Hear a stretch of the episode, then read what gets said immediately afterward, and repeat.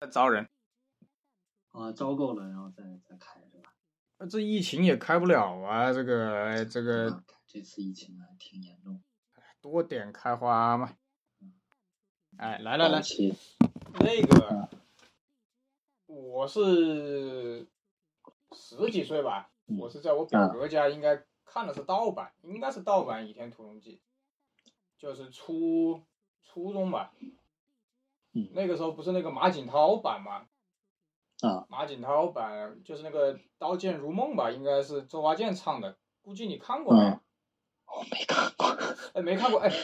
这个小说，他那个翻拍的小说叫什么名字啊？就叫《倚天屠龙记》啊，《射雕英雄传》啊《哦，就射哦雕侠侣》啊。哦，就是马景涛版本的这个《倚对，天屠龙《记神雕侠侣》是九八年吧，是那个李明顺跟范文芳嘛，新加坡一群人嘛。啊，然后零三年的里面就是苏有朋啊、高圆圆啊、啊、贾嗯贾静雯呐、还有一些新加坡演员嘛，演小昭的就是新加坡人。哦，哎，我真的很好奇，你们同学，你们当时学校里面没有人看金庸吗？哎呀，那我告诉你，那个是我们读书的那个那个时代就已经是过去，已已经这个时代就是读金庸的那个时代已经过去了，开始读郭敬明了。没有人读金庸吗？所有的同学都这真没有，我真没有，我是真没有发现。嗯，都好吧？你你再看现在这个时代更没有。哎呀，我觉得一九年那个新最新版的《倚天屠龙记》拍的，我觉得蛮好的，最新版的是吧？道具啊，首先是有钱了嘛，哦，你说到这个了，我看过那个谁呀、苏有朋，苏有朋拍的一版，对啊，李那个我好像是看零过三。年的版嘛，那个张哦，子那怡演个叫的零杨三逍年嘛，，对对对，对吧？就就应该是那个。我记忆最深刻的是马景涛的那个，就是周芷若是周海媚演的，嗯然后那个赵敏是他妈的叶童，我靠，看不下去。嗯而且你，我昨天回头看，当年还是直接很多次台湾口音，像什么杨逍是那个孙兴，嗯就我蛮感慨的。你看啊，我十几岁，初中暑假在表哥家看的，然后嗯我记得囫囵吞枣吧，嗯，那个时候就只关心武功，然后呃，连那个张无忌泡妞都不关心。然后我九三年还有那个李连杰演的那个演的那个电影版，然后微博上说那个二十多年后王晶终于又拍续集了，嗯，李连杰的那个好像零只星拍了一半看过，只拍了一半啊，嘛。我也零星看过，看过。对，东方不败是吧？他那啊不个不不，他演的是上半部，就是张三丰是洪金宝演的，都是哎呀都是明星那那，那都估是计明星，检查而且是在武当山嗯实地取景。那时候那时候港片都都能进来，能进来取景。对啊，那个我那个我后来去武当山嘛，就看那了个什么实地那个对吧那那个陈小春拍的那个《鹿鼎啊，《记》，鹿鼎记那那当时是不是还是在这个这个香港取的景？》我也觉没有得没有应来该大陆是去我觉得应该是台湾、香港吧。哦，我昨天晚上看那个那个导演跟我讲的，他说那个嗯前几年不是有个韩国拍的叫《特工》，就是讲的当年啊南、南北韩偷偷做生意，但嗯是南韩想知道北韩的核核设施，金金嗯金正恩吧，金正恩啊金正呃金正恩想要赚钱捞钱，哦，然后他后来跟我指出来一个细节，那个电影我看了两遍我都没看出来， 他说、啊所有在北京发生的事情都是在台湾取的景，把哎呦那牛逼啊！对啊，就是把台湾 的简繁体全部换成简体，但是那个演员一开口，你就是台湾口音哦啊，厉害，哎，因为他说那个事情，中国是个很中立的事情，中国你所以你不能在大陆拍嗯嗯啊，哦，所以他把就不全让部换是吧成过简不体了审了。啊，然后他哦，好像把那个那个时候是不是他们，比如说要来来这个大陆取景，是不是还要呃对啊报备啊，对呀、对呀、比如说对啊要要审核审查，你审查对通过了，可能人家才能让你对啊过来。他说的那个，他说他说那个电影的道具特别细节，他说他在啊兵马俑那里亲自见过那种朝鲜过来参观的，他说跟电影里哦，面一模一样。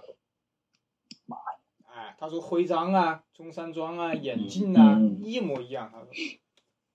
那你要这么说，人家这做的还是挺到位的。对对对，嗯所以那个说话电影道好看嘛。然后它里面还出现了，应该是索尼当时世界上最小的录音机，就是磁带录音机，塞在袜子里面。哦，就有点像什么特工啊什么对这，是当用的年索那尼个道九具四是年吧？，九四年出的那个，你猜那个磁带有多小？你可能就就一半个手掌那么大，也不到半个手掌那么大。邮票那么大，嗯，邮票那么大一盘磁带、哦，那还是很小。啊！嗯哎哎，呃说回说回这个，嗯然后我我第二次读啊，是一他他金庸去世之前吧，哦，我就说我我我要为我要我说我一直没有买过正版嘛，嗯然后我就买了一套一百多块钱，花了真金白银买了一套《倚天屠龙记》，但是不是精装版。我觉得我以后有、有有钱了，应该再买一套最好的精装版。嗯嗯然后呢，疫情之前实在没看完，只看完第一本吧，第二本只看了一半。啊然后然后就疫情了。啊。然后一直没时间看，就摆在我那个电脑电脑旁边那个书柜上。嗯然后这两天莫名其妙吧，好像前几天也是金庸去世十年吧嗯。就年轻的时候听不懂， 就是金庸这个结局啊，《倚天屠龙记》都改了三次。嗯哎，第一个是那个周芷若出家了，哦第二个是呃周芷若回来找他们，嗯第三个版本好像也是 周芷若回来找他们，我应该是最新版的结局。嗯他应该就是改成了那个，因为金庸不是先死了儿子嘛，后来又跟他嗯老婆离婚了，哦，这些我我我所以他我都改不了清三楚。次嘛，他改了三次结尾，哦，就是他每每一次发生这个人生这个变故的时候，他可能这个小对说里对的情节都不一样。他零几年最后一次改嘛，就是说，周芷若的意思就是说你你可以跟赵敏一起当夫妻生小孩，但是不允许他跟赵敏办举办婚礼，因为他这是跟这是嗯他跟张无忌结婚那天被赵敏那个嘛，嗯被赵敏劫劫走了嘛嗯啊。然后其实我到了现在快四十岁，我才能感觉到这个结尾是最正确的。嗯周芷若就跟张无忌说嘛，说你跟赵敏在一起八年、十年之后肯定会厌的，肯定会回来找我的嗯嗯啊。嗯然后他这里就会写嘛，就是说，呃，小昭回西域嘛，他说有一嗯天要去找小昭嘛，嗯啊，然后 他表妹珠儿，呃，不练千都万族手了，嗯啊，千珠万毒，对，也是答应过珠儿要答应过珠儿要娶她嘛。啊我觉得这个才是最真实的，就是金庸经历过，因为他当时写的时候，张三丰的弟子不是张无忌，不是他老爸不是死在张三丰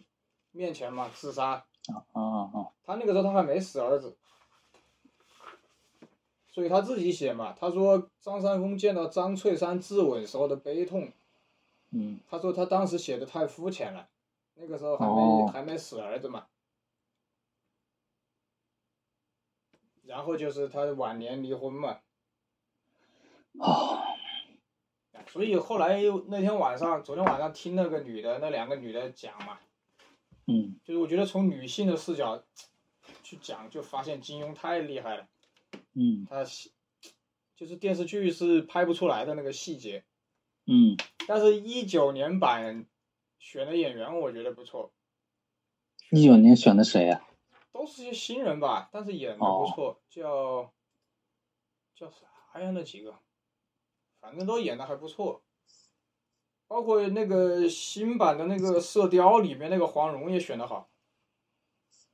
就是最最接近那个小时候看书的感觉。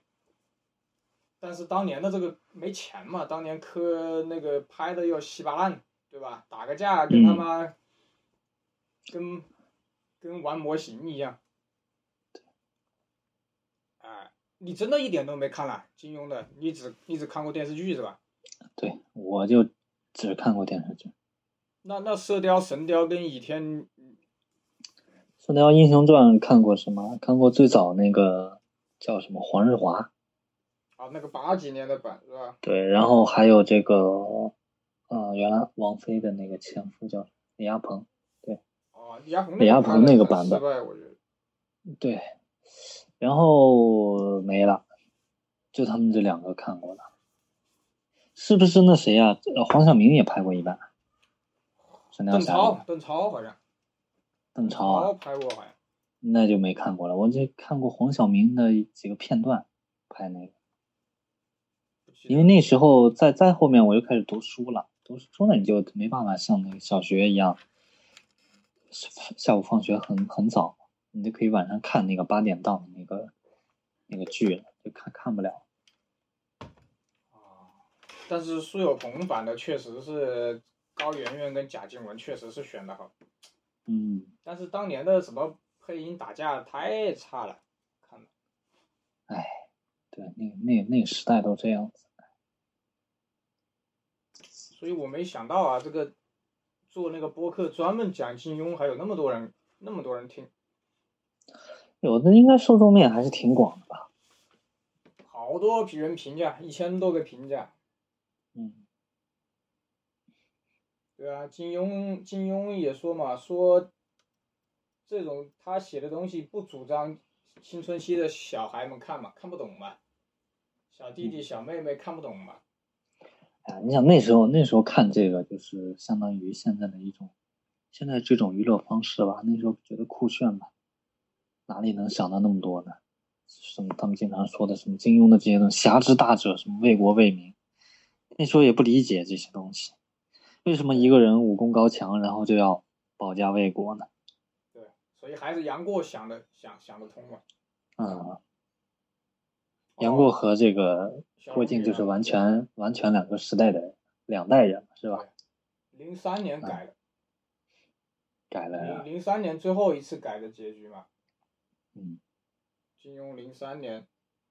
八十多了，03是不是这个年这个张纪中是不是拍了很多金金庸的这个对这个书啊？对哎，最新的那个叫什么？呃，《西游记》，《西游记》还是《三国演义》是张纪中拍的，最新他版拍了一拍了一版，上了没？没上了，不知道应应该已经上了吧？对呀、他应该是七七年的时候改了改了一次，嗯，七七年，然后最后一次改是零三年嘛，他那个时候已经七八十了嘛，他二四年的，嗯二四年那就是差不多八十，对，九十几走的嘛。哦，但他也是好，这叫什么？跨越了好几个时代，民国、新中国是吧？又在又在这个这个这个英国对啊呀、英国的政府治理下的这个香港，是吧？然后香港又回归了，他又他又经历了这真是佩服。小时候只觉得这个写的武功好看，没想到这个昨天晚上听了两个女的一分析，通通过女人的个学角习度，到了，是吧？我靠，金庸太牛逼了。嗯就是就是，我也终于到了那个啊，对，一八年十月底嘛，十月三十号走了嘛，嗯我也终于知道为啥这个金庸说那个小昭最适合张无忌了。哦，为啥？那观点就是他们的年观轻的点时是候什么？年轻的时候不理解，你知道吧？嗯就是因为你年轻，你喜欢蹦跶。你看他那个殷殷殷离是你表妹嗯啊、周芷若嘛跟你喂饭，但是呢，周芷若又一天到晚要事业第一，要光大峨眉。哦，她是个事业型的女强对人，是吧？嗯所以你得去哄他。嗯然后赵敏呢，就是一天到晚作，嗯呃但是呢，就是年轻人都可以接受，对吧？嗯，但是你一旦到了快四十岁，四十岁以后，你就觉得小昭才是最最好的，啊，啊，对这吧？岁月小静好嘛，是吗？对适啊合过日子嘛，对啊嗯，当年不懂嘛，然后嗯前两天重新重重新读啊，嗯，我就觉得啊，终于体会到金庸说的意思了，真的是这个蹦哒蹦哒何必呢？哎，除了买他的这个之外，还还买了些什么书？没有啊，就一九年那个买了本科比的画册啦，买了哦，呃大英博物馆，也是哎，是大啊不是那个什么，一个一本大英博物馆的，一本那个美国那个什么呀，大都会博物馆的，哦哦，啊，还有一些传记吧，然后还买了一哦本那个美国人收藏中国文物的，还没看完，哦，就是最后还剩金庸的这个跟那本书还没看完。嗯而且关键是我那个香港的姨父嗯比金庸小十岁吧，差不多。啊，小十岁当啊，年跟他是同事嘛，他们都在报纸工作。对他当年是记者嘛，哦，那个时候报纸，哎呦，那报纸很多人看的。他当年跟我说说金庸确实是工作上比较比较矫情嗯啊、确实是没办法。他不是说什么金庸是呃这上夜班儿的时候写这些东西，还是说是那是有这应么应个该事情？是应该是嗯报纸是要晚上要要有人值班嘛，可能可能排到排到他了，他就会到那个去值班。值班的时候你要有有，比如说新闻，有有些是新闻部分，有新闻部分剩下之外，还要有一些故事的这个这个板块，没人写了就让这个金庸来写，金庸就啊，去写。对对对，有天那个人出 差嘛，他妈的就你你得顶一下。一顶就顶成了这个叫什么作家了。那没办法呀，他那别人有这个本事吧，是吧？徐嗯徐志摩还是他亲戚嘞，对，他们都是浙江，浙是浙江人吧？浙江哪个地方的人？有很大的一个家族。嗯，说是徐志摩是是他在那个《笑傲江湖》里面的那个田 伯光哈哈哈哈。是有在影射这个徐 志摩的是是是意思，但是到底是不是嘛？这个这个人已经没了，没办法啊去印证。你去印证，那人家也不会说的。哦，哦，金庸结过三次婚呢，哇，男人的楷模啊！啊，啊，十十七岁，第一任老婆十七岁结的婚，嗯呃，第二任老婆是五六年，五六年的时候，第三哦任那老婆是七六年。哇靠，他第三任老婆比他小三十岁啊，快小三十岁。他第三任老婆十六岁认识金庸。嗯。哦，他大儿子是十九岁自杀了。哦，那这还是挺悲哀的。小儿子还好，大女儿是小龙女，小女儿是没说啥，什么叫小龙女呢？就就是是大女儿是小龙女的原型。哦，这样所以所以说嘛，这个 要想要想出出作品，还真的得多理两次。这人生际遇不一样嘛，给人的这种啊、叫什么情感、情感体验也都不一样。表兄徐志摩，姑父蒋百里，我讲白里也很出名，表姐是钱学森的夫人。所以就说嘛，他们家家族是一个表外甥女琼瑶，嗯，所以说啊，这个呃妈的机会砸到他头上了，这还得自己有本事。其实不好看，我觉得之前写的什么《书剑恩仇录》啊，什么《碧血剑》呐，啊，什么、嗯、没什么意思。他第一部作品是什么？嗯书剑吧挺，就《书剑》。啊，我觉得就是《天龙八部》啊，《笑傲江湖》啊，《鹿鼎记》啊，是吧？嗯哎，射雕啊，三部曲啊，嗯你也不能指望他每一部，每一部都那个。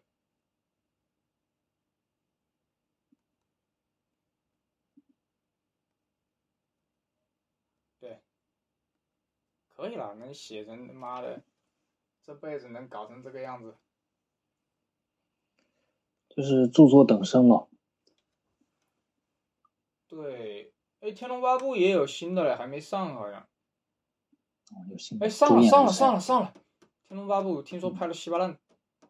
哦，上了上了，我没看。射雕是一七年那一版不错，那个演黄蓉的不错。嗯。哦，胡歌演过射雕，这叫《演员传》。嗯，胡歌跟那个台湾那个女的林依晨演的，那看个看个毛啊！哎，没没印象。李亚鹏的对吧？然后香啊港对是张智霖跟朱茵拍的哦，啊。我看看啊。哎呀，我记得当年那个《射雕英雄传》，那是我爸妈他们那时候看的。对对对对对，家喻户晓吧。哦，黄晓明演过《鹿鼎记》嗯， 《笑傲江湖》是最近最近一次是一三年的霍建华，啊，看看啊，《神雕》，《神雕》哦，哎，黄晓明演过《神雕》的，嗯，一四年也重新拍过。哦，他妈的陈妍希那个肥不拉几的小龙女，我靠！对，《倚天屠龙记》嘛，嗯最好最这一回的是不认识什么什么曾舜晞、陈钰琪、祝绪丹，还是要挑人拍。哦，陈妍希也拍过是吧？哎呀，就是这昨天晚上，哎呀，感慨啊！陈妍希的那版啊我好肥不像拉没几的看。嘛，神雕嘛，最史上最肥小龙女嘛哦，就是被被被人吐槽嘛，还是啊。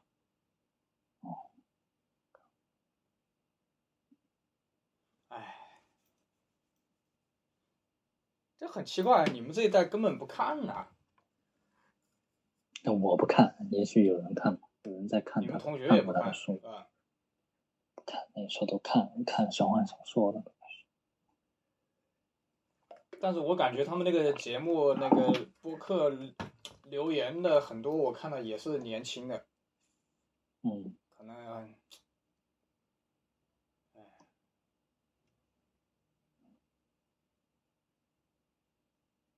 总有总有人会研究下去。这研究金庸这事已经，我估计金庸已经归入到这个文学，叫叫叫什么文学研究领域范畴了吧？是吧？它不光光是这个叫武侠小说，因为里面涉及到对很多的这个东西啊，还是很很很有看头的，过去的风俗啊，还有这个民俗风情，还有它的这个金庸对于这个呃里面的这些民族关系啊，他怎么看，是吧？尤其像这个叫什么郭靖，是在这个蒙古人的这个部落里面长大的，是啊，最后又又又作为南宋的一方来对抗，对抗这个这个外边的这些，就是对对抗这个蒙古人。还有那个乔峰不也是吗？乔峰是一个契丹人，但是他对呃又又又去了这个这个这个，哎，反正他是有有一个身份认同的一个问题。我估计现在很多很多如果想去研究的话，能研究出不少东西。就是这种当代当代这种环境下，就是你看这个乔峰的话，他是一个典型的有一个有一个样本，从他身上能看到这种身份认同的一些问题。你可以把乔峰看成是这个，呃，一个一个一个在美国长大的这个中国人，是吧？嗯，或者有或者意思在中国长大的这个美国人，他身上能反映出很多的问题，而这些，呃，金庸对这个人物的这个描写，很大程度上就是也不能说很大的，一定程度上能代表他本身是怎么看待这个问题，啊，这这都是有很多值得研究的方面，因为他足够的，就是你对他足够的这种，呃，他他足够的出名，或者他足够的被大众认知度广了之后，呃，可能你一说大家都知道了呗。包括后面我我看过有一个人写的叫，嗯，剑桥，剑桥简明，剑桥什么金庸简明武侠史，啊，那个 也挺不错的。啊、它是以这种就是这种怎么讲呢？它是以呃非虚构的这种形式来写一个虚构的东西，包括金庸有很多这种同人文，就是以以金庸里面的这些角色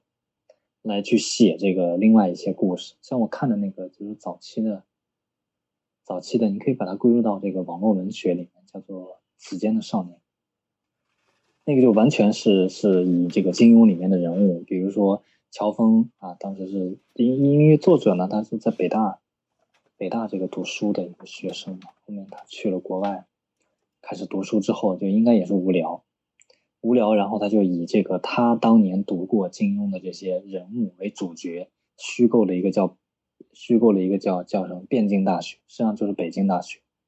而乔峰呢就成为里面汴京大学一个一个某一个系里面的一个学生，还有令狐冲，这些都是学生，还有这个穆念慈是吧？呃，乔峰还有呃啊，还有好像是令狐冲和欧阳欧阳父，嗯就是是欧阳父吗？还是谁啊？还有还有一大帮人，他们是一个寝室的，反正他虚构了很多很多的这种爱情故事，就青春文学故事，很好看。对吧？那那那本书对对我的影响还是比较大，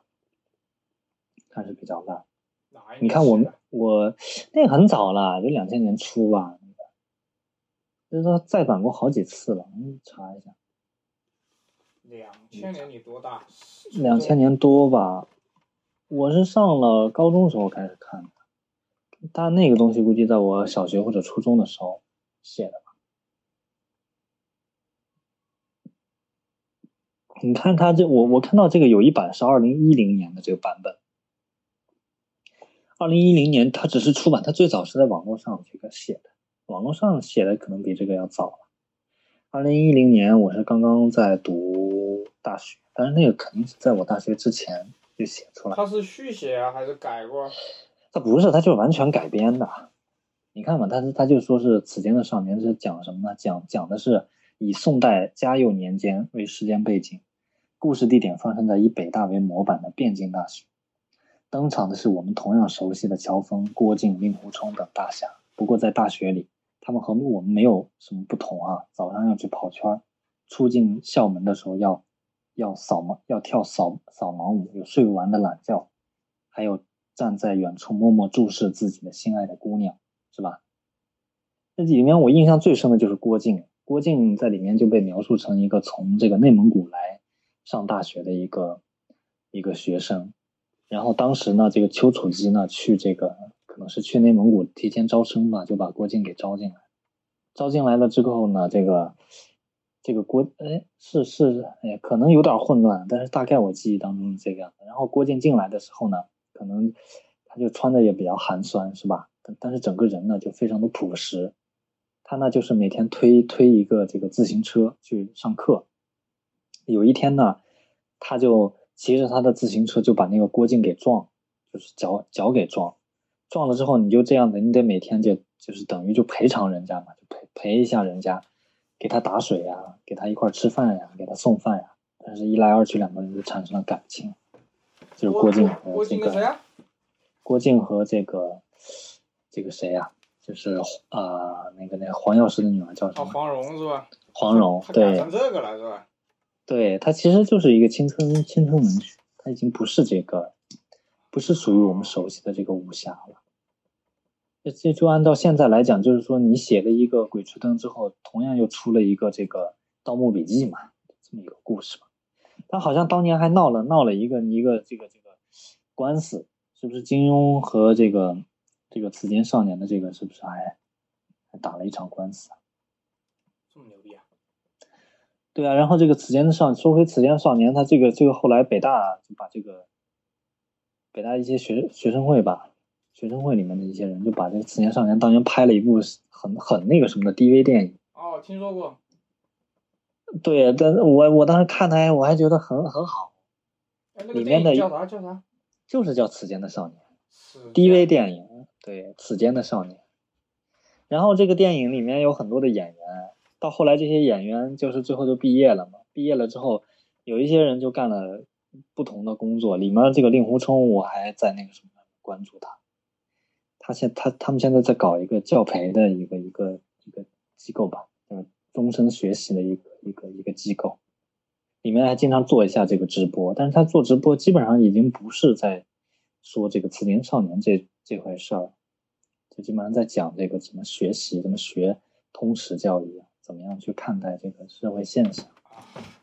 就就做这就个，是就讲就的就是那个时代已经过去了。讲的是大学的事儿，就是名字安的是金庸的名字，，对他有一种很好的这种错位感，就他他这种反差带给你的这种感觉，就是一下能够一下能够进入到这个这个里面，然后就去就去读。实际上，从《此间的少年》开始，那时候那时候《此间少年》开始写的时候，是不是大陆开始新武侠也差不多那个时候出了？然后那个你像《此间的少年》出了之后，那时候我就又在读那个《悟空传》。《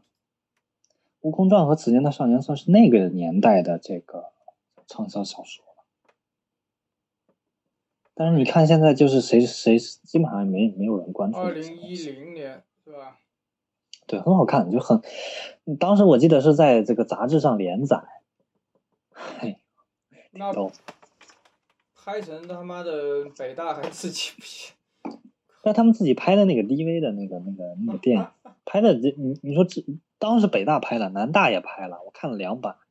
北大的拍的还不错，哦南大的我觉得一般般，我觉得没反正是没有北大好。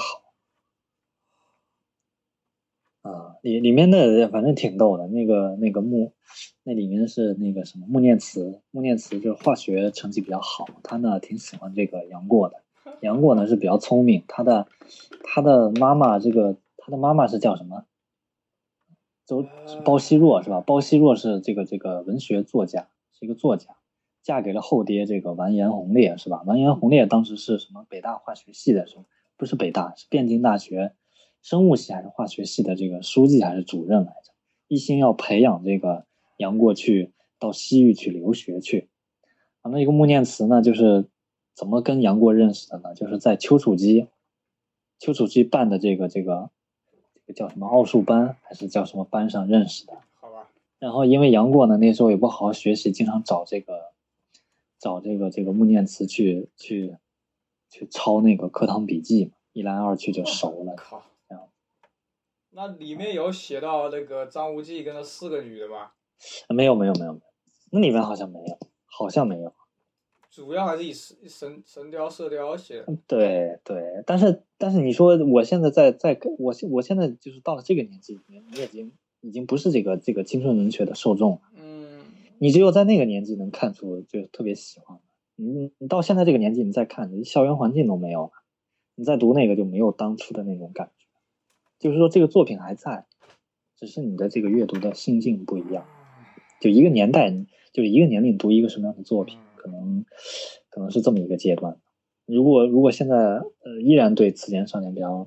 就是还是像当初那么着迷的话，那可能你现在还比较年轻嘛。是啊，就像金庸当时报纸连载，主要对象不都是对吧？中年人嘛，是吧？对，对，是是这样的，而而且那个那个时候，这报纸是最主要的一种叫做消费信息的一种方式，它也没有我们现在的互联网。你消你消费这个内容，这所谓的内容消费，你你怎么办呢？你就是无非就是看报纸了，或者听收音机，是吧？嗯就就这些东西。你说电视可能也比较少，我觉得那个是那个年代家里能看得起电视的，那也是不错，家境不错的。甚至报纸又加上它便宜嘛，时效性也比较好啊，又便于这个阅读，又便于反复阅读。所以在又加上当时那个环境下，没有什么新的这个东西，像武侠这种小说一出来，就一下就把这个这个大家的眼球就抓住了，就和那个李连杰最初拍那个叫什么《少林寺》，嗯那多火啊！啊，你现在再去看那个《少林寺》，已经基本上体会不到当初那个年代的人第一次看到他，就觉得哇，好了不起，这人居然可以这么厉害。你现在都看什么《速度与激情》了，是吧？或者什么《碟中谍》，还有什么，哎，还有这个这个，呃，他们昨天跟我说说看了最新版零零七的，说零零七竟然有老婆小孩儿，妈的为了老婆小孩儿还死了。我说啊，我说是吗？他说是这个剧情，但是他说不好看哦。，我我我说也在看，我说我靠，我说这这零零七还能结婚生小孩儿，还能为了老婆小孩儿死吗？我说我说这个这个结尾，我说很让我惊惊诧。嗯，呃，我说就凭这个结尾，到时候也应该看一眼。对，没有看，就是没有零零二 D 七的，，二 D 的少，都是三 D 的，看的眼睛疼。零零七，哎呀，很早，我是，你知道原来有那盗版的 DVD，嗯，盗版的那 DVD 里面一下就集成了这个零零七所有的那个那个电影，从很早的那个那一代的零零，就肖恩康纳利吧，肖恩康纳利那个年代的零零七，一直到后面零零七，就是到现在的这个这个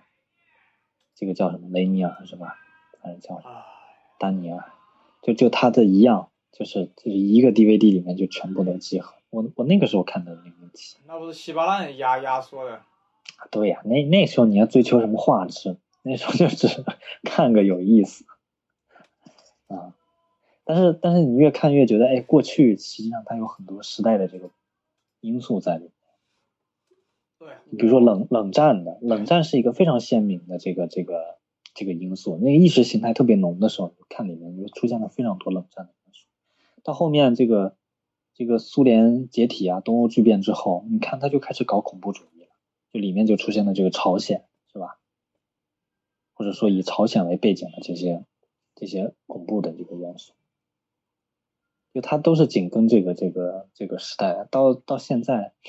都不知道是什么了，因为很很早没没关注过。所以他不愿意演了嘛，年纪大了嘛，五十多了，五十了，就他演完这部就不演了，已经五十一了吧？五十一还是不知道五十三十五岁开始演的吧？十五年了吧？对啊呃，有生之年呐、我说这编剧敢这样写。我上一部是看的 IMAX，疫情之前了、那是一几年了、我的天嗯，好久了，看的 IMAX。然后这一次，这一次都是3 D，我就看不了了。我现在眼睛特别不能看3 D，嗯，看的晕晕啊晕，又不舒服。就上一次看还是看那个神奇女侠，嗯那看的我简直是好像坐过山车的感觉。嗯，但是确实是 IMAX 比那个杜比啊，比那那个好杜点比啊确实是，呃，就是给你的眼睛的冲击感还是确实是，杜比还是差了一点。声音其实都嗯差不多了，声音达到一定的高度就差不多了。对。哎，零零七就等着网上吧。你像那个沙丘，我根本看不下去。我沙丘到现在为止只看了三分之一都不到。沙丘我也没看，因为哦我觉得文化不一样，嗯嗯，理解不了。对呀、对呀、它是那是西方奇幻的这个这个背景，你不在那个文化里面，你很难理解它在对说什么对事对情。你说你说老外就和老外看中国的这个看那个《卧虎藏龙》吧。啊，卧虎藏龙，什么叫气啊？什么叫道啊？什么叫江湖啊？是吧？什么叫天下？这这所这以可卧能我卧们能理解。。所以卧卧虎藏龙只能跟只只能给老外看嘛。啊，呃，很多很多时候理解不了，真理解不了。你就嗯人吐槽最多的就是，你说都都都都这个科技都那么发达了，怎么人们还用这个，嗯，有点类似于冷兵器的近身作战，是吧？就是你不在那个文化里面，确实理解不了。还是想看呗，那没办法呀。嗯，还有这个《星球大战》，《哎星球呀大，越战到后》面七越他妈十扯淡。七十年代出来的，你看，就是我我到现在我也是还是不是不是星赞的一个一个怎么讲，就不是他的粉丝，跟我一样，跟我一样，我是忍着没你办法。哎理解不了，就不是说人家不好，而是你理解不了到底到底怎么好，是吧？对啊你比如说，你俗一点的话，我，哎，我比较喜欢这个异形，啊，异形我觉得蛮不错啊，异形挺好的，因为它更它的文化就是文化涉猎的门槛可能比这个这个星球大战更低一点，对啊更好进入一点，是吧？这个恐怖的这种氛围，惊悚的这种氛围，那我是我回想啊，《星球大战》就是刚去新加坡的时候，我那个同学嗯非要拉我去看。对当时就是看着满天飞嘛，然后拿个拿个光剑嘛，拿个那个哎，离看不懂，呃看着觉得蛮搞笑的，拿两个霓虹灯在那互砍，不好看。但是人家看的就津津有味儿，啊唉，我是被他拖着看的，没办法，我前两前几年还是去年又把它稍微回顾了一下，我说妈的，到底是讲了个啥？它其实它他们背后都有一个庞大的这个世界观来做支撑的。你就像现在我们看多了这个盗墓的这些小说之后，嗯，肯定是那个流程或者说那个里面的规矩是吧？什么寻龙点点穴，什么风水，你肯定是理解起来说是没多大的难度，是吧？中国人讲究这个风水，哪什么人家电影里面给你讲的哪个风水算好，哪个风水算不好。你说，你比如说突然突然你不在这个文化背景里面，你去看这个，你就一头雾水，听都听不懂，肯定是这样是啊，就像《权力权力的游戏》，我从来不看。的啊。然后然后到了到了现在的话，你再看，嗯，中国的这些延伸出来的这这些这些故事，或者说这些 IP 哈，或者说一一套这个世界观，还是基本上是跟过去的这个道教、佛教，是吧？中国的民俗啊，这些有关系的。你只有在这些文化上，你才能出来这些可能更高精尖的这些东西。西方也是一样，你不能说你凭空嗯我就创造出一个什么东西，你肯定它是有现实基础在里面的。而中国人可能也在最近也在尝试去去做自己的这个叫什么叫什么奇呃奇幻世界是吧？包括什么像像《些词间少年》的那位作家，他自己也尝试去创造出，就他们一帮人啊，尝试尝试去创造一个这个叫叫叫什么“龙与魔法”并存的一个一个一个一个世界，但是你不行，最后也失败了，也不能说失败了吧，就是反正最后也没有没有特别的成功，你反而这个金庸写的这个东西。嗯嗯，其实是多少是可以理解为什么那种异族入侵是吧？师门，呃，背叛师门，什么什么武林纷争，兄弟对反目，对，啊，还还是能够理解的，因为它跟它是那个那个文化里面出来的东西，啊，好的故事可能是这样的，没办法，毕竟是二几年出生的人了、啊。你看，如果如果这个这个，如果这个就是这个就是比比他再小一点的，就是我我我们这个现在这个时代下一些偏这个偏年轻人写的这些东西啊，你比如说我那个年代那个那个郭敬明写的一些东西，啊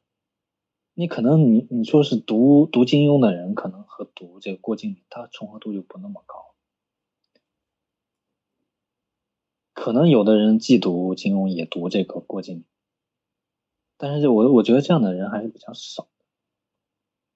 两类已经完全是不一样的这个阅读群体。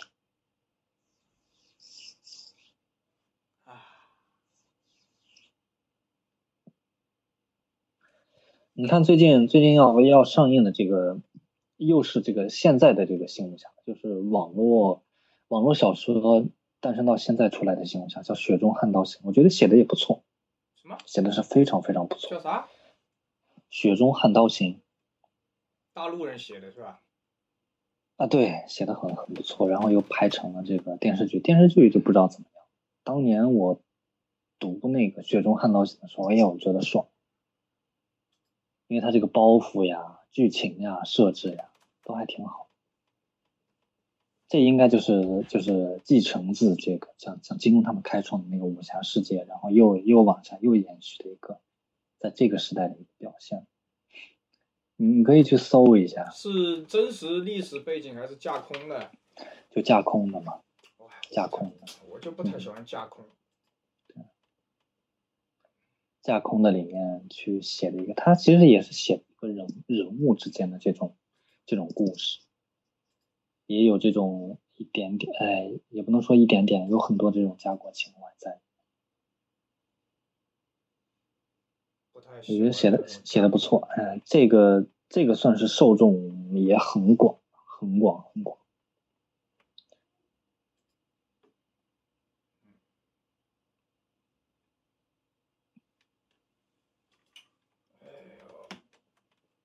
等着呗。你想那那个那个时候还有什么评书去去讲这些东西，是吧？嗯，现在现在我基本上我也听了，就听他们去读这些书，读这些小说。有时候我感觉我不太不太愿意去读去看看这些东西了，我反而愿意去听。是吧？对，听完了之后再回过头去看吧。当然自己自己感兴趣的，真就是就是跟我比较最熟悉的一些东西，我选择去看，因为没有人给你读。是啊，我也是昨天莫名其妙我就听到了那个的，那个，我觉得哎呀，站在女性的角度来看，真的是不一样。嗯，男女的视角当然不一样，完全不一样。嗯，妈的，一下都走了三年了，真是快。嗯。我准备这几天再研究研究。哎呀，对，包括那研究个一下腾讯拍的那个叫什么《起航当风起时》那个，讲的就是九一年开始嘛，九一年，嗯哦呃，那个国产电脑品牌嘛嗯，开始嘛，我靠，那里面做的就让你回到十岁，十岁对十岁左右打个大，录音机，呃嗯，BB 机，呃，LD、VCD 啊，嗯，我说这这下了老本了，嗯，看的看的我是泪流满面了，激动啊！就又又看到当年改革开放最最黄金的嗯嗯嗯年代，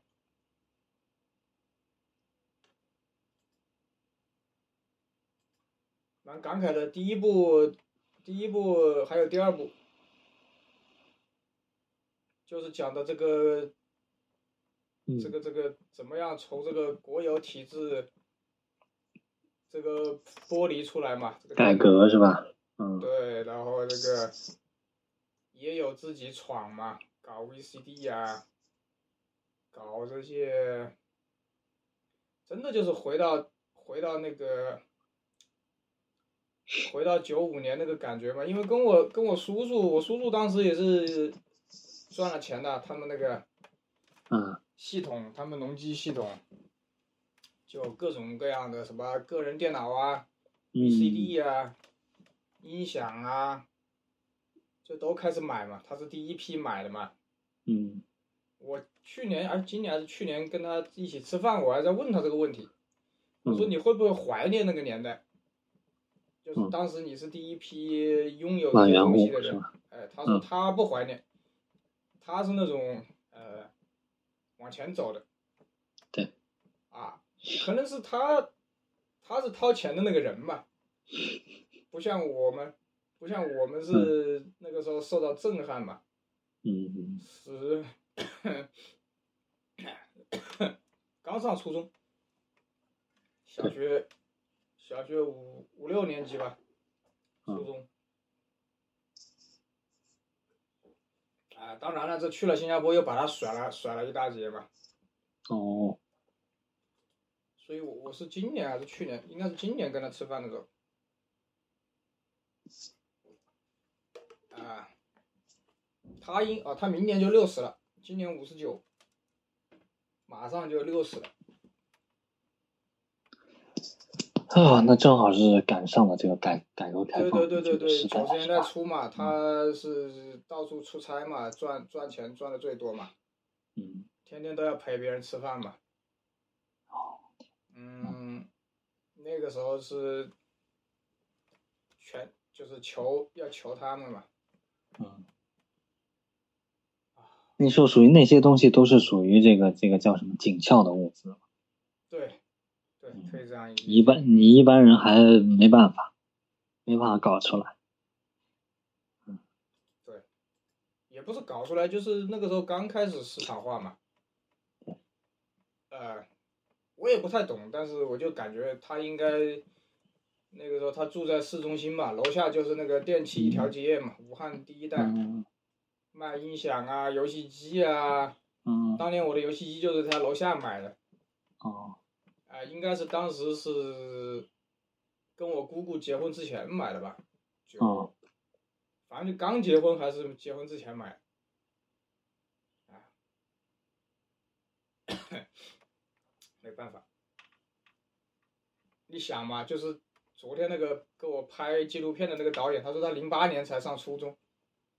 哇。我说我零八年雪灾我都上班了，他说你才初中，所以这这就聊的，你你有时候聊的东西可能，哎，他能理解我，他能理解我，就是嗯昨天晚上我给他听到那个八二年的那个索尼的声音嘛，嗯他就很震撼嘛，嗯然后他就说他是九四年的吧，嗯，你是哪一年啊？九一年，对啊，他们九四年的他就会说说，他们这一代就是没有一个实物的载体嘛，嗯，他们这一代就是什么都是流媒体嘛，这互联网的原著，啊，那我也不知道，反正我就说我我是一定要有实体的。嗯我说我连我从来不搞云云储存，连电话号码都是抄在本子上，